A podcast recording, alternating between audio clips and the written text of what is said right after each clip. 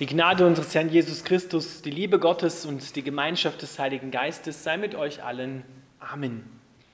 Unser heutiger Predigtext steht beim Propheten Jesaja im Alten Testament im 52. Kapitel die Verse 13 bis 15 und im 53. Kapitel die ersten zwölf Verse.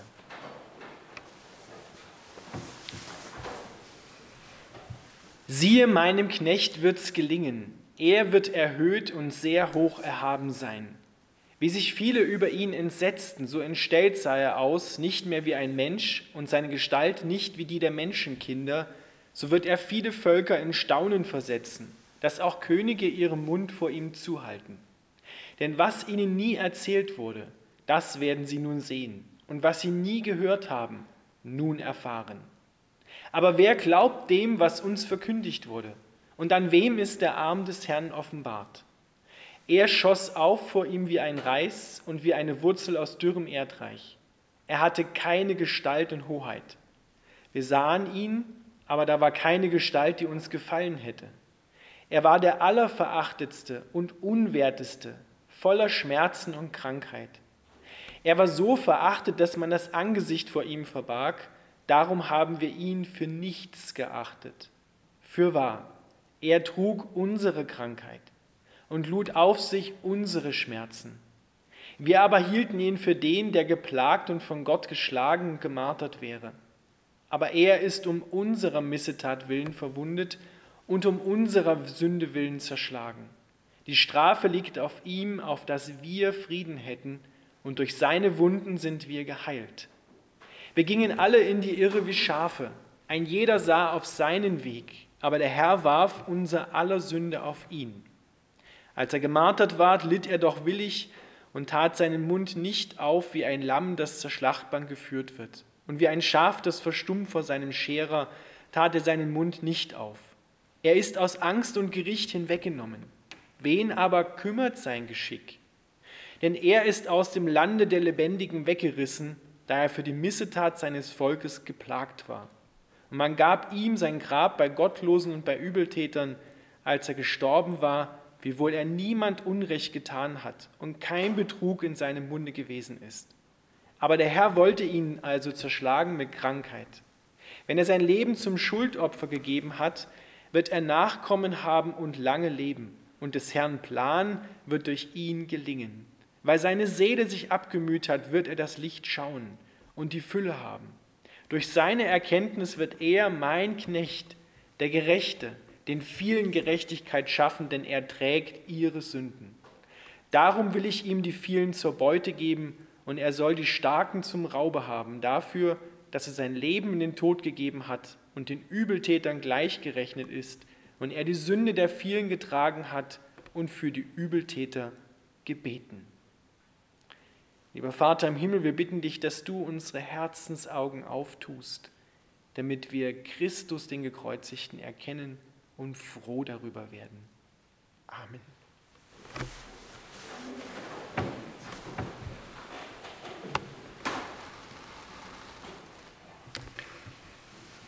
Ihr Lieben, heute an Karfreitag, dem Leidensfreitag, das heißt ja das kleine Wörtchen K vor dem Freitag, schauen wir auf Christus, den Gekreuzigten.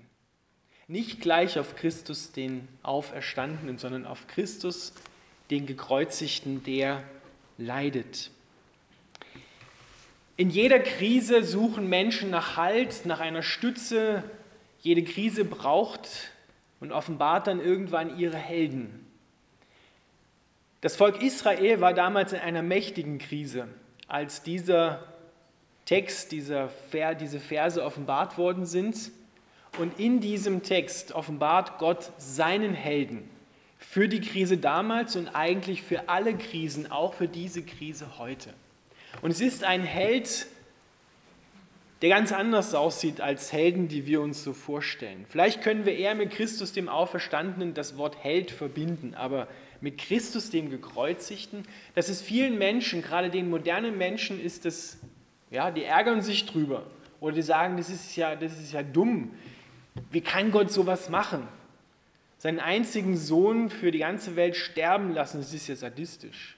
Wer macht so etwas? Wer gibt seinen einz sein einziges Kind für andere dahin? Welchen Sinn soll das haben? Unsere moderne Gesellschaft ist sehr leidensscheu geworden. Noch vor 100 Jahren haben die Menschen wahrscheinlich viel mehr physische und vielleicht auch psychische Leiden durchmachen müssen. Wenn wir an die Kriege denken oder wenn damals ein Mensch zum Zahnarzt gegangen ist, der hat keine Betäubungsspritze gehabt, sondern wurden die Zähne bei vollem Bewusstsein gezogen. Und so gab es viele Dinge, die die Menschen durchmachen mussten. Doch heute in unserer Gesellschaft sind wir sehr leidensscheu geworden. Von daher stört dieses Bild von einem gekreuzigten Christus in unserer Gesellschaft. Es ist ein Anstoß, es ist ein, ein Ärgernis, über das man sich aufregen kann oder das man links liegen lassen kann. Und es gehört einiger Mut dazu, dort bewusst hinzuschauen. Und das nicht, weil wir ja immer Karfreitag feiern und immer Ostern kommt, das jetzt mal so ganz selbstverständlich nehmen. Und in der Kirche erzählt man halt immer vom leidenden Christus, vom gekreuzigten Christus. Sondern wenn wir uns diesen Text zu Herzen nehmen, dann lesen wir ja auch, dass Jesaja sagt, dass dieser Christus, dieser Knecht, der da leidet, so anstößig war, so voller Schmerzen und Krankheit, dass man das Angesicht vor ihm verborgen hat, dass man da nicht hingucken konnte. Das muss so ekelerregend gewesen sein, dass man nicht hinschauen konnte. Aber Gott schenke uns den Mut, dorthin zu schauen und es auszuhalten, das, was wir dort sehen. Denn darin offenbart Gott seine Erlösung. Einer Welt, die Leiden immer mehr an den Rand drängt, die Leid nicht haben will. Warum nicht? Weil das Leid konfrontiert uns mit unseren schlimmsten Ängsten. Leid, Krankheit und Tod bedrohen das Leben bedrohen auch unsere Machbarkeit, bedrohen unsere Vitalität, bedrohen nicht nur den Leib, sondern auch die Seele mit Zerstörung, mit Anfechtung und Verzweiflung. Und deswegen wollen wir Leid am liebsten gar nicht haben, beziehungsweise es möglichst schnell überwinden. Wir leben ja heute in so einer technizistischen Welt. Wir haben, glauben wir, für alles eine Lösung. Das hätten wir gerne, so eine Tablette, die wir nehmen und dann ist die Krankheit möglichst schnell vorbei. Wir wollen alles Leid, und es ist ja auch irgendwo verständlich, möglichst schnell hinter uns lassen. Aber somit drängen wir alles, was mit Leid, Krankheit, Tod zu tun hat, immer mehr an den Rand und wollen das nicht sehen. Und deshalb ist es, die, ist eine große Gefahr, dass wir Christus auch an den Rand drängen und das nicht wahrnehmen, was dort Gott macht. Denn Gott sagt bewusst, Schaut mal hin, das ist mein Plan. Wo gemerkt, es ist Gottes Plan, Christus am Kreuz hinzugeben. Das ist nicht so wie, ups, schiefgelaufen, ja, es ist mir irgendwie entglitten, blöde Sache. Jetzt ist er tot, was soll ich machen? Ja, wecke ich ihn halt auf. Nein, es ist von Anfang an Gottes Plan gewesen. Die Bibel sagt sogar, vor Anbeginn der Welt ist das Lamm Gottes geschlachtet worden, ist Christus schon gekreuzigt worden. Weil Gott überblickt ja Anfang und Ende Ewigkeit und er hat kommen sehen, was die Menschen machen werden in Adam und Eva und was auch wir, wir machen werden.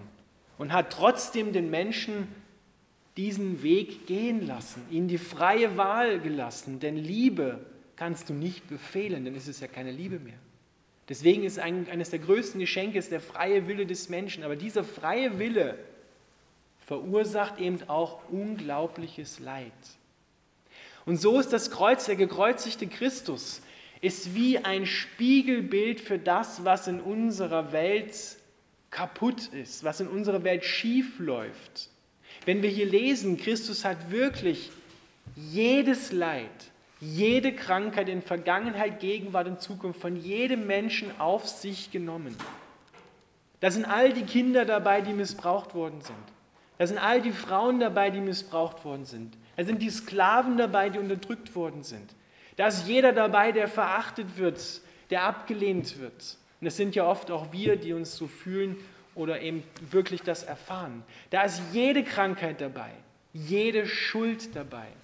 Und Gott sagt, wisst ihr, eure Probleme und was zu Problemen in dieser Welt führt, das ist nicht äußerlich. Das hat nichts damit zu tun, dass ein paar sich nicht zusammenreißen können, sondern das Problem liegt viel tiefer in euren Herzen. Und so ist das Kreuz mit dem leidenden Christus wie ein Herzultraschall Gottes. Es macht offenbar und bildet es ab, was wirklich im Untergrund läuft in dieser Welt. Denn sind wir doch mal ehrlich, es läuft doch nicht alles glatt. Und gerade Corona zeigt uns, dass wir eben nicht, nicht mal im geringsten alles im Griff haben. Wir werden konfrontiert mit unserer Ohnmacht, mit unserer Abhängigkeit und unser scheinbares Machbarkeitsdenken und unser Machbarkeitswahn wird hier gründlich aufs Eis geführt. Wir müssen zugestehen und eingestehen, wir können es nicht und wir schaffen es nicht. Und Christus macht es deutlich und sagt, ihr braucht es auch nicht zu schaffen. Denn das, was da im Untergrund läuft, wo wir uns miteinander nicht verstehen in dieser Welt und dementsprechend auch lauter Ungerechtigkeiten fabrizieren, das bringen wir auch selber nicht weg. Es ist also verkehrt zu sagen, wir verdoppeln jetzt mal unsere Kraft, dann werden wir das schon irgendwie stemmen. Vergiss es. Dann hätte Christus nicht kommen brauchen wenn wir es selber in den Griff gekriegt hätten. Und bei allem Fortschritt, den wir technisch gesehen haben, haben doch diese Probleme, die zwischenmenschlichen und die Ungerechtigkeiten in dieser Welt nicht abgenommen. In all den Jahrhunderten und Jahrtausenden nicht. Im Gegenteil, sie haben sogar noch zugenommen. Es ist sogar noch krasser, noch schlimmer geworden. Und Gott offenbart in dieser Zeit genau in solchen Krisen die wir mehr oder weniger ja merken, seinen Helden. Und dieser Held heißt Jesus Christus. Der, der das Leid dieser Welt auf sich nimmt. Vielleicht ist es euch beim Verlesen des Textes aufgefallen. Ich habe es versucht, immer ein bisschen zu betonen. Da steht immer, er lud auf sich unsere Krankheit, nicht seine. Er lud auf sich unsere Schmerzen, nicht seine. Er lud auf sich unsere Schuld, unsere Missetat, unsere Sünde, auf dass wir Frieden hätten. Der moderne Mensch sagt, es ist ja idiotisch, wie kann das ein Gott zulassen, dass er seinen einzigen Sohn dort am Kreuz hängen lässt? Nur damit er uns vergeben kann? Das ist doch, was ist das für ein Gott, der seinen Zorn mit dem Tod seines Sohnes befriedigen muss? Der Vater und der Sohn waren sich einig in dem, was sie am Kreuz gemeinsam getan haben, zusammen mit dem Heiligen Geist. Sie waren alle drei dort. Das war nicht so, dass Gott seinen Sohn da verdammt hätte, das zu machen. Die haben nicht gewürfelt und haben gesagt, ja, Pech gehabt, Jesus, Sohn, du musst gehen. Ja, ich wäre gegangen, aber leider ist das Los auf dich gefallen. Sondern das war ihr Plan, dass er das Leid auf sich nimmt. Das war kein dummer Zufall. Gott war dort am Kreuz und hat deine und meine Schuld und die Schuld der Welt und all die Schmerzen und die Krankheit, die Verachtung, die Verblendung, den Machbarkeitswahn, jede Drogensucht, jeden Missbrauch auf sich genommen.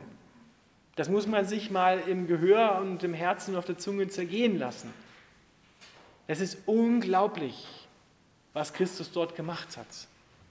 Alles Leid der Welt wie ein Magnet angezogen um es zu erlösen, um jeden Menschen zu erlösen, ob er das nun haben will oder nicht. Nur daran hängt eben auch die Erlösung. Sie ist gemacht worden und sie ist geschenkt worden, aber es liegt an jedem Einzelnen auch, ob er sie annimmt, ob du das für dich gelten lässt. Denn heute ist das Kreuz mit Christus der Austauschort überhaupt geworden wo du all das, was dir widerfährt an Leid, an Sorgen, an Schwierigkeiten, mit Christus nicht nur teilen, sondern austauschen kannst. Du kannst kommen und kannst es auf ihn legen. Deine Sorgen, deine Ängste, deine Furcht und kannst sie eintauschen gegen Frieden, gegen Liebe, gegen Freundschaft, gegen ewiges Leben. Das bietet dir Christus an all das auszutauschen. Doch dazu müssen wir Christus so wahrnehmen, wie er da ist als gekreuzigter. Und nicht sagen, Gott hat einen Fehler gemacht. Der hätte uns doch einfach so vergeben können. Gott hat es nicht gebraucht, seinen Sohn am Kreuz hängen zu lassen, um seinen Zorn zu stillen. Das war nicht für Gott, sondern wer es gebraucht hat, warst du und ich und wir alle haben das gebraucht. Dass Gott dieses, dass Christus selber dieses Opfer bringt. Es ist übrigens so, dass alle Religionen diesen Opfergedanken kennen. Wir sind die erste Generation, diese moderne Gesellschaft, die diesen Opfergedanken, der über Jahrtausende hinweg in allen Kulturen besteht, leugnen und glauben, wir könnten ein bisschen die Welt verändern, indem wir meditieren, ein bisschen Grüntee trinken und die Bäume umarmen. Damit bringst du Schuld nicht weg.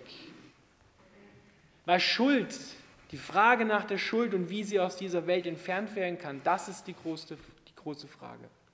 Da haben sich zig Menschen den Kopf darüber zerbrochen und darüber geschrieben. Tolstoi, Dostoevsky und andere. Und da findest du die Antwort. Es ist der Held Gottes Christus, der Gekreuzigte, der die Schuldfrage dieser Welt löst. Und in Schuld kommen ja nicht nur die, die was verbrochen haben, sondern du kannst ja auch ganz unverhofft in Schuld kommen. Was macht der Mann? Ich habe in Berlin studiert, da kam es öfters vor, dass ein U-Bahn-Fahrer jemanden überfahren hat, weil er sich auf die Schienen geworfen hat. Der Mann konnte oder die Frau konnten nie wieder arbeiten gehen, weil sie psychisch völlig gestört waren. Was machst du da mit diesen Schuldgefühlen? Wo bringst du die hin? Da kannst du in Therapie gehen, wie du willst. Die wirst du nicht los. Aber hier wirst du sie los. Dort kannst du sie eintauschen. Das ist nur ein Beispiel, wie man unverhofft in Schuld hineinkommen kann, ohne dass du irgendwas verbrochen hast. Was machen wir damit? Was machen wir mit all den Ungerechtigkeiten in der Welt, wo bringen wir die hin? Wir haben eher die Tendenz, es zuzudecken und zu sagen, ja, wir leben ja hier auf der Insel der Glückseligen ja, und den anderen, denen geben wir auch ein bisschen was, die werden schon irgendwie zurechtkommen.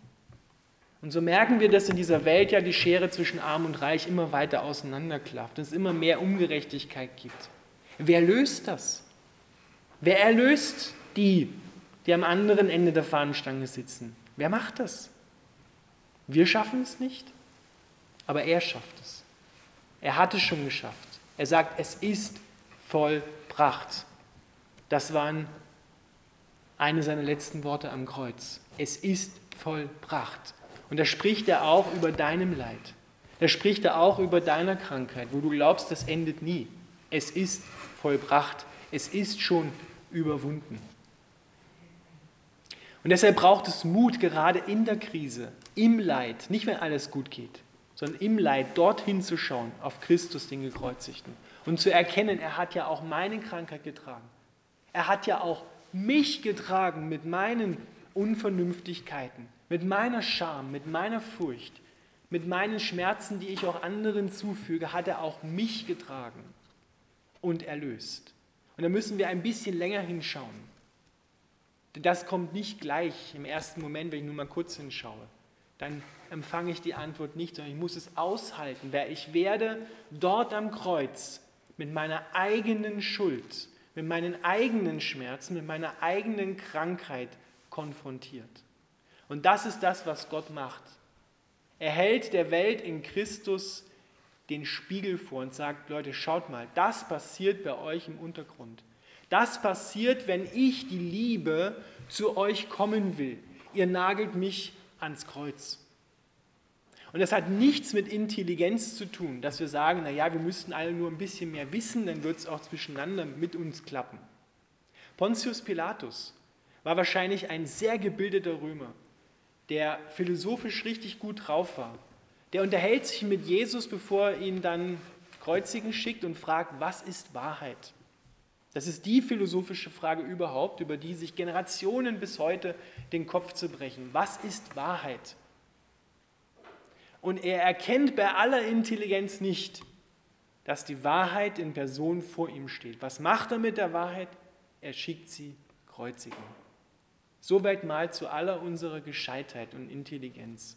Du wirst es mit Intelligenz und Klugheit nicht erkennen und auch nicht schaffen. Sondern das, was es schafft oder wer es schafft, ist Christus. Und deshalb ist es gut und klug im Sinne der Bibel klug, zum Kreuz zu kommen und zu sagen, Herr, hier, das ist unser, das ist mein Scherbenhaufen.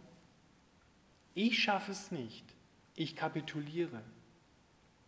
Ich gebe dir alles, mein Leben, im Austausch gegen dein Auferstehungsleben, gegen deine Liebe. Denn wenn wir glauben, wir müssten uns nur anstrengen, dann gehen wir diametral am Kreuz vorbei. Dann lassen wir Christus einen guten Mann sein. Und darüber ist Gott durchaus traurig. Denn er hat ja alles, wirklich alles dafür gegeben und möchte, dass dieses Geschenk auch bei dir, bei uns landen darf. Wie fühlst du dich, wenn du jemandem wirklich ein großes Geschenk machst? Echt dich investiert hast, hast es dir wirklich was kosten lassen, nicht nur Geld, sondern auch Hirnschmalz und, und, und andere Dinge und gibst wirklich was von dir. Und der andere sagt, ich will das nicht haben. Ich nehme das nicht. Ja, das kannst behalten. Wie fühlst du dich dann? Zumindest mal traurig, wahrscheinlich auch verärgert und menschlich würden wir sagen, das war das erste und das letzte Mal, dass ich dem was geschenkt habe. Ne? So, das muss er erstmal wieder gut machen. Gott ist Gott sei Dank nicht so. Aber nur, dass wir uns mal vorstellen können, Jesus hat alles dafür gegeben. Und er möchte, dass du dieses Geschenk empfängst. Es ist unbedingt soll das bei dir landen. Sein Auferstehungsleben gegen deinen Scherbenhaufen, gegen dein Leid, deine Krankheit, deine Schuld, wenn du sie ihm überlassen willst. Und das ist die große Einladung, die Paulus in, dem, in der Epistel, die ich heute gelesen habe, ausspricht. Lasst euch versöhnen mit Gott. Da steckt das Wort Sohn drin. Lasst euch versohnen, versöhnen mit Gott. Kommt wieder zu ihm und lasst euch auch untereinander versöhnen.